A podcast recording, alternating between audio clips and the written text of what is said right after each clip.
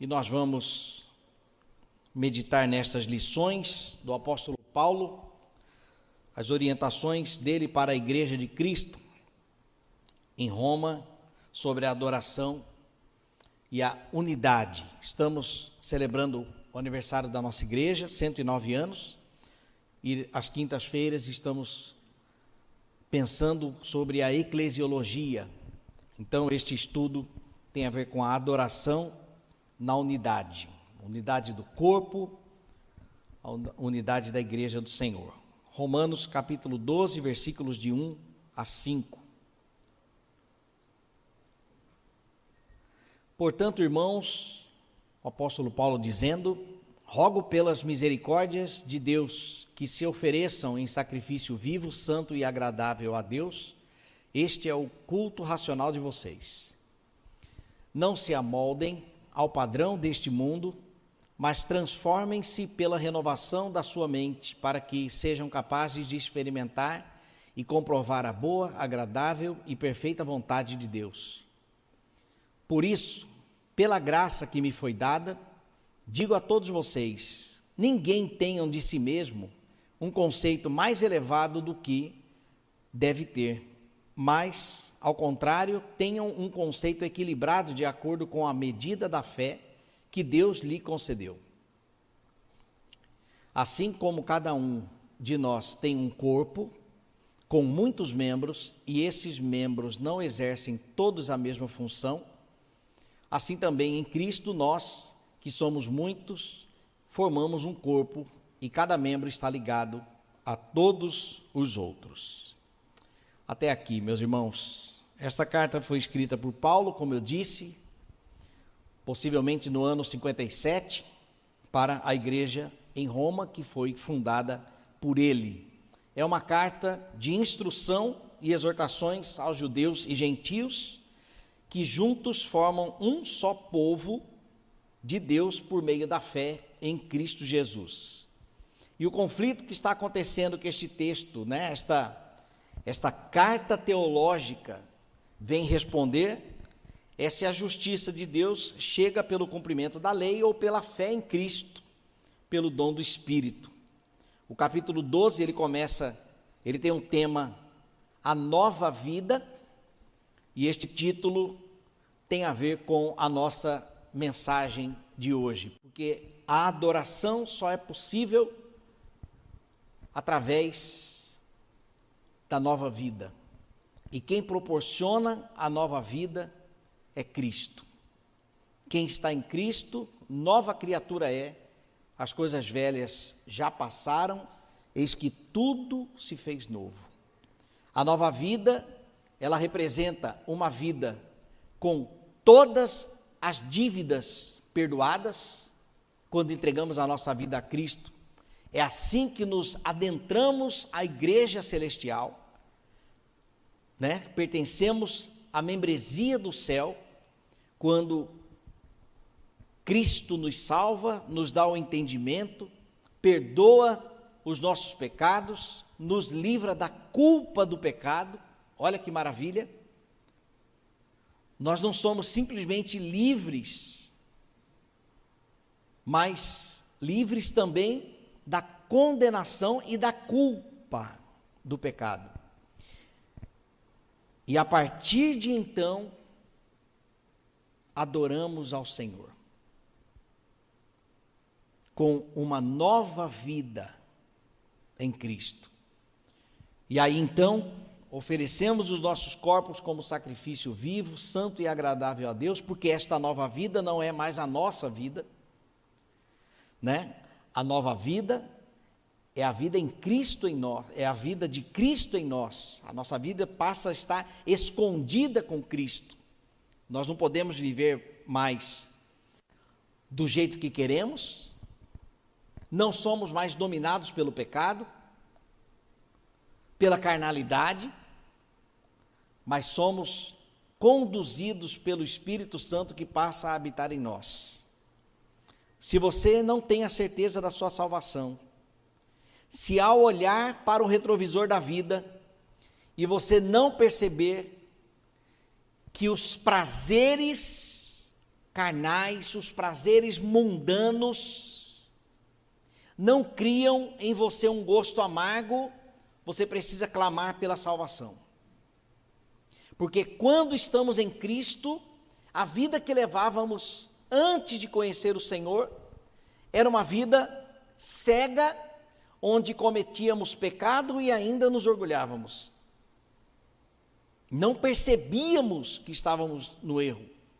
Mas depois de Cristo é diferente, porque nós temos um Espírito, o, o Espírito de Deus passa a habitar em nós, e quando pecamos contra o Senhor, quando magoamos os nossos irmãos, ou alguém da nossa família, quando erramos no tom de voz, quando pensamos o que não deveríamos pensar, o Espírito Santo nos lembra: eu estou com você até a consumação dos séculos, e o caminho não é esse.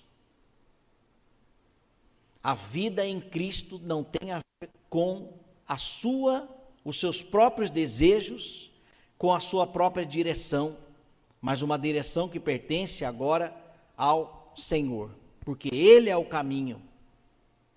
O caminho não é mais nós, nós não andamos por um caminho que nós achamos que é verdade, mas por causa de Cristo em nós, passamos a contemplar a beleza do caminho que é ou que está em Cristo. Diante desta nova vida, nós temos também missões, funções, porque o texto nos chama, no, o texto diz que nós pertencemos a um corpo, e esse corpo é o corpo de Cristo. Representamos Cristo na terra. Cristão significa pequeno Cristo. E como cristãos, nós não somos como Jesus, no sentido de ser Deus e homem. Nós temos as nossas limitações, mas também os nossos dons específicos, nossos talentos específicos. Então, como membro do corpo de Cristo, cada um de nós tem a sua missão. Quando exercemos essa missão, adoramos ao Senhor. Nós cumprimos um propósito ou o propósito da nossa existência como filho de Deus na terra. Não estamos à deriva, nós não estamos, estamos aqui procurando, afinal, quem sou eu, de onde vim, para onde vou, a Bíblia responde: Quem sou eu? Um pecador. De onde vim? Nascido Senhor, mas com o vírus do pecado. Para onde vou? Em Cristo. Eu sou então predestinado ao céu. Sem Cristo, eu sou pré. Eu não, né? A pessoa que está sem Cristo, ela é predestinada a um lugar que não é o céu, que a Bíblia chama de Hades, região do silêncio, a segunda morte, a morte eterna. Então é por isso que esta mensagem precisa chegar ao máximo de pessoas, né? Possível para poder então que elas possam também desfrutar da salvação em Cristo. Qual é a nossa missão no corpo? Como que Deus pode ser adorado através da do meu ministério? Ministério significa serviço. Ministro significa servo. Cada um de nós tem a missão da diaconia, né? O ato de servir, servir as pessoas que estão precisando. Precisando de quê? Daquilo que você tem para oferecer. Então, quando nós exercemos a nossa missão, nós adoramos através do serviço. Quais as orientações de Paulo, então, para a sua igreja, para a igreja de Cristo, sobre adoração? Primeira orientação é que a adoração em unidade demanda humildade. Versículo 3 diz: Pela graça que me foi dada. Assim que ele começa o versículo. Olha lá no telão. Por isso, pela graça que me foi dada. Antes da instrução de Paulo, ele se coloca numa posição de humildade de que as suas orientações não têm a ver com a sua experiência de vida ou nada disso. Paulo era um homem culto, extremamente inteligente, mas ele desfaz. Ele não permite que a vaidade chegue à sua mente. Mas ele, antes da orientação para a igreja, ele diz: pela graça que me foi dada. A adoração em unidade, a orientação de Paulo para a igreja, a unidade, começa com humildade, pela graça que me foi dada. Aí diz: digo a cada um dentre vós. Não é uma palavra para amar, aliás, a palavra é para todos ao mesmo tempo, porém também individualmente. Porque cada um é membro do corpo. Então todos precisam desta orientação de Paulo. Cada um dentre vós que não pense de si mesmo além do que convém. Isto aqui é humildade. A pessoa não pensar que é muito melhor do que os outros, talvez, mas deve pensar a quem. Porque todos têm espaço, todos têm uma missão, e ninguém é mais importante na unidade um do que o outro. Basta um corredor né, de maratona, tropeçar e bater o dedinho do pé numa me, num, num pé de mesa, num pé de cadeira, que o corpo todo padece e se brincar nem a maratona ele vai correr. Porque aquele dedinho ele tem a sua função. E sem o dedinho vai fazer falta. Então até os dedinhos da igreja têm a sua missão. E esse dedinho no diminutivo aqui não é porque a pessoa é menor, não, porque toda missão ela é importante. Eu não posso eu não posso achar que eu sou melhor em hipótese alguma, porque eu assumo esporadicamente o púlpito da nossa igreja. Da mesma forma, o pastor Paulo Sérgio, o pastor Messias, o diácono Janildo esteve aqui na semana passada. Confesso que eu fiquei maravilhado, com, fui edificado com, a, com aquilo que Deus fez na vida do, do casal, diácono Janildo, irmã Bete. Mas não é porque nós estamos servindo aqui que nós somos melhores, jamais. E ai de nós, se a nossa postura não for uma, uma postura de temor e tremor. Que Deus não permita que a nossa carnalidade chegue à nossa mente ao ponto de acharmos que nós somos, porque nós, a verdade é que a Bíblia diz que nós não somos melhores que ninguém, nós somos absolutamente iguais. A diferença está na missão do corpo, do, do, do membro do corpo de Cristo. Então tudo começa com humildade, até porque a Bíblia diz que a soberba precede a queda. A soberba precede a queda. Está se orgulhando demais, é bíblico, prepara que vem tombo aí. E nós e, e se percebermos soberba no meio do corpo, nós temos que amar e aconselhar antes da queda. Porque senão o corpo perde o seu propósito de adoração na unidade a partir ou iniciando com a humildade. A segunda orientação de Paulo é a adoração é que a adoração na unidade acontece na diversidade. Não é a diversidade, na diversidade. Imagine uma igreja, vamos pensar na igreja local. Imagine uma igreja local onde todos são pianistas como Sérgio Lessa. Quem ia tocar bateria? Quem seria o pregador? Ó, oh, parte da música pode contar comigo. Todo mundo ia falar assim. comigo também. Mas e no serviço? E no aconselhamento? Na generosidade? Na misericórdia? Na, na visitação? No evangelismo? Então, a diversidade embeleza a unidade. A diversidade, ela proporciona missões diferentes, e então o corpo todo passa a funcionar, e Paulo fala sobre isso em Coríntios. No marketing, muitas pessoas acham que marketing é propaganda, e não é. A propaganda, ela é uma das partes do marketing.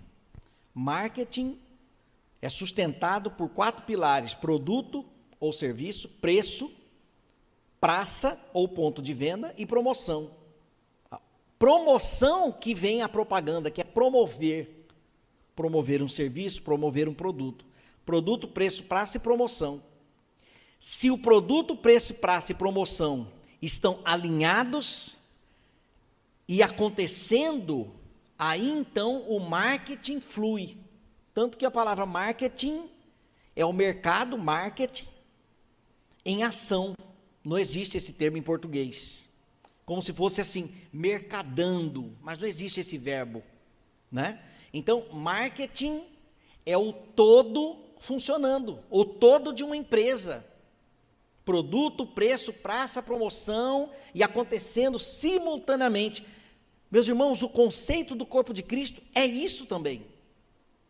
Os membros, cada um com a sua função, cumprindo o seu propósito, exercendo a sua missão, sabe por quê?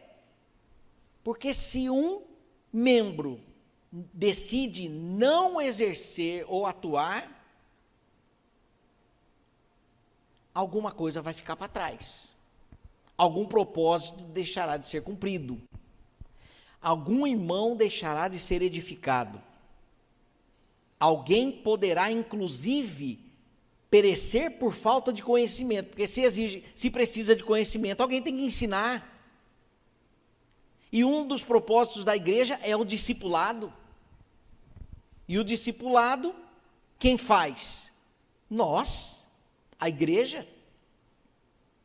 Discipular hoje no corpo de Cristo não é uma missão de Jesus, vamos dizer aqui diretamente, porque o Espírito intervém, nos dá entendimento, conhecimento, mas a missão de ir e fazer discípulo é da igreja.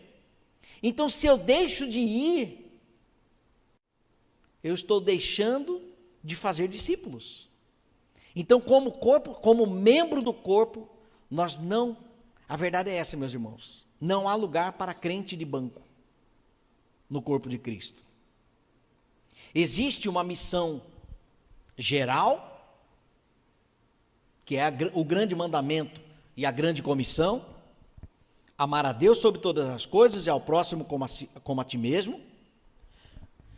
E a grande comissão, fazer discípulos de todas as nações, batizando ensinando a guardar todas as coisas que vos tenho ordenado. Mas existe a missão específica, que são os dons distribuídos pelo Espírito Santo, especificamente para ser usado no corpo. Não vou nem falar na igreja. Sabe por quê, meus irmãos? Na igreja que eu digo local. Porque existem pessoas que são tão, tão úteis na, na comunidade que a notícia se espalha em outras para outras comunidades. E outras comunidades também passam a convidar o membro da nossa comunidade para ser bênção lá também. É o que acontece com os conferencistas, com aquelas pessoas que têm um testemunho de impacto, então elas são convidadas por pregadores, por ministros de louvor que cantam e de uma forma que a igreja é edificada pelo dom, pelo talento, e outras comunidades também querem ser edificadas através daquele serviço. Então, essa diversidade proporciona a adoração. Porque quando um irmão está adorando ao Senhor com cânticos, e ele é excelente naquilo que ele faz, o nosso Deus é glorificado. Nós adoramos, nós bendizemos ao Senhor. Quando um irmão está ensinando, seja numa escola dominical, seja através de uma visita, o Senhor Deus está sendo adorado também por causa da diversidade de dons e talentos. Nós não podemos achar que o corpo de Cristo precisa funcionar só do jeito que nós achamos que deve funcionar. Porque existe a multiforme graça de Deus. Ele tem, da mesma forma, meus irmãos, algo que a gente tem que tomar muito cuidado. Aquelas igrejas que atuam de forma diferente da nossa e nós achamos que ali está errado e nós estamos certos. Assim como existem membros diferentes do corpo, existem também comunidades com perfis diferentes. Por que, que nós aceitamos comunidades com perfis diferentes, com práticas de culto diferentes? Lá na África ou fora do nosso país, que tem uma cultura diferente, mas quando é num bairro vizinho, a gente tem uma dificuldade de aceitar. Multiforme graça de Deus. Existem igrejas que têm um estilo, outras têm. E aquele que não ajunta, espalha. Então nós temos que contribuir para ajuntar. A pessoa está pre... a igreja, a outra igreja está pregando o evangelho, fiel ali, mas só que tem um jeito um pouco diferente do nosso. Louvado seja o nome do Senhor. Cada um dará conta de si mesmo a Deus. Não estou dizendo aqui que vocês vão ver. Não, não é isso, não. É que nós temos que respeitar, porque existem diferenças. Assim como há membros, nós somos membros diferentes, existem naturalmente comunidades também diferentes. Isto embeleza essa diversidade do corpo de Cristo, do reino de Deus. E se olharmos então para a história da igreja, aí que nós vamos ver mesmo como hoje a igreja de Cristo no mundo atua de uma forma diferente de décadas atrás. E está tudo certo, o mundo é outro. A geração é outra. Os recursos são outros. A liberdade é outra, né? Então nós temos que adorar ao Senhor. A unidade também acontece na diversidade. E por fim, a adoração na unidade é só, só é possível em Cristo. Versículo 5. Assim também nós, conquanto muitos, somos um só corpo em Cristo e membros uns dos outros. Nós estamos conectados. Nós estamos juntos no mesmo corpo. E se estamos no mesmo corpo, nós estamos todos numa mesma missão: sermos igreja de Cristo. Sermos verdadeiros adoradores alcançarmos a sociedade para Jesus, adorarmos ao Senhor, vivermos em comunhão, discipularmos, ensinar, ensinarmos a mensagem de Cristo para que mais pessoas se pareçam com Jesus. Os primeiros cristãos foram chamados de cristãos pela sociedade. Eles eram conhecidos como aqueles do caminho. Olha, todos aqueles que andaram com Jesus se tornaram parecidos com Jesus.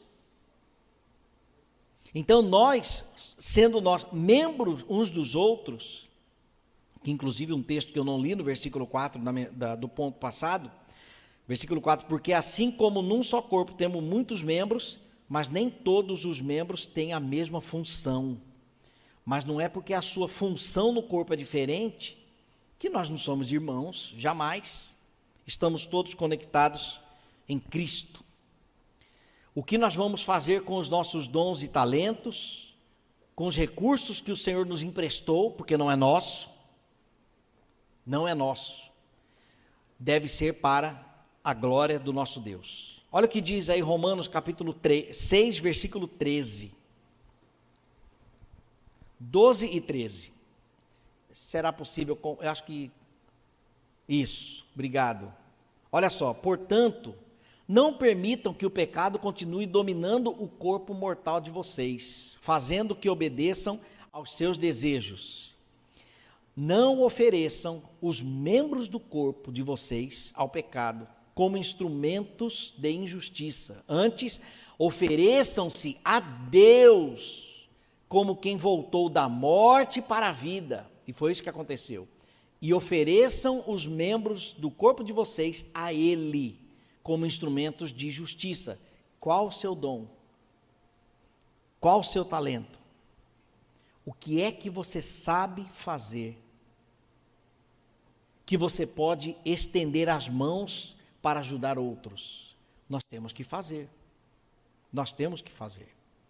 Temos que servir a igreja de Cristo com aquilo que nós sabemos, com os recursos que nós temos.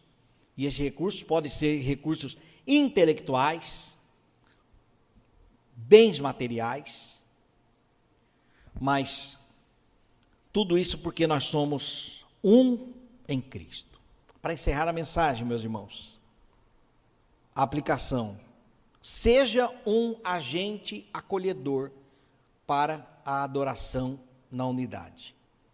Acolher é dar o lugar, postura de humildade, é ceder, dar espaço, dar oportunidade. Seja um agente facilitador para a adoração na unidade. Somos diferentes, mas precisamos ajudar os mais fracos no conhecimento, para que sejam maduros também. Seja um agente colaborador para a adoração na unidade. Sirva com seus dons e talentos. E tudo isso aqui, meus irmãos, nós devemos oferecer como sacrifício vivo, santo e agradável a Deus. E o resultado, experimentemos, experimentaremos a boa, agradável e perfeita vontade de Deus. Amém.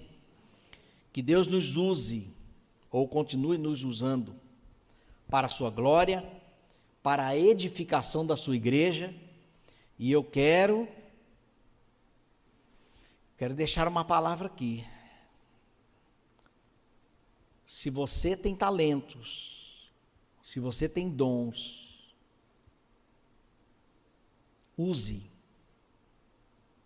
Use porque não é para benefício próprio. Não é para benefício próprio. É para a edificação da igreja, para a comunhão da igreja. É para a adoração, é para o discipulado, para o serviço, para suprir necessidades, é para fazer com que a igreja permaneça na verdade. Porque se um membro do nosso corpo parar, pode comprometer o corpo todo. E se for o coração, nem se fala, né? Se for o coração, nem se fala. Então nós temos que servir e desta forma adoraremos ao Senhor na unidade. Vamos orar. Senhor, nós apresentamos, nos apresentamos a Ti nesta hora. E temos convicção de que o Teu Espírito falou com o Teu povo e que possa brotar a partir de então novos servos, ou então servos servindo novamente para a edificação da Tua igreja, para que o Senhor seja adorado. Porque os dons e talentos que nós recebemos vêm do Senhor e não podemos guardar para nós, mas para servir os nossos irmãos. Seja exaltado, ó Deus, pela tua igreja, em nome de Jesus. Amém.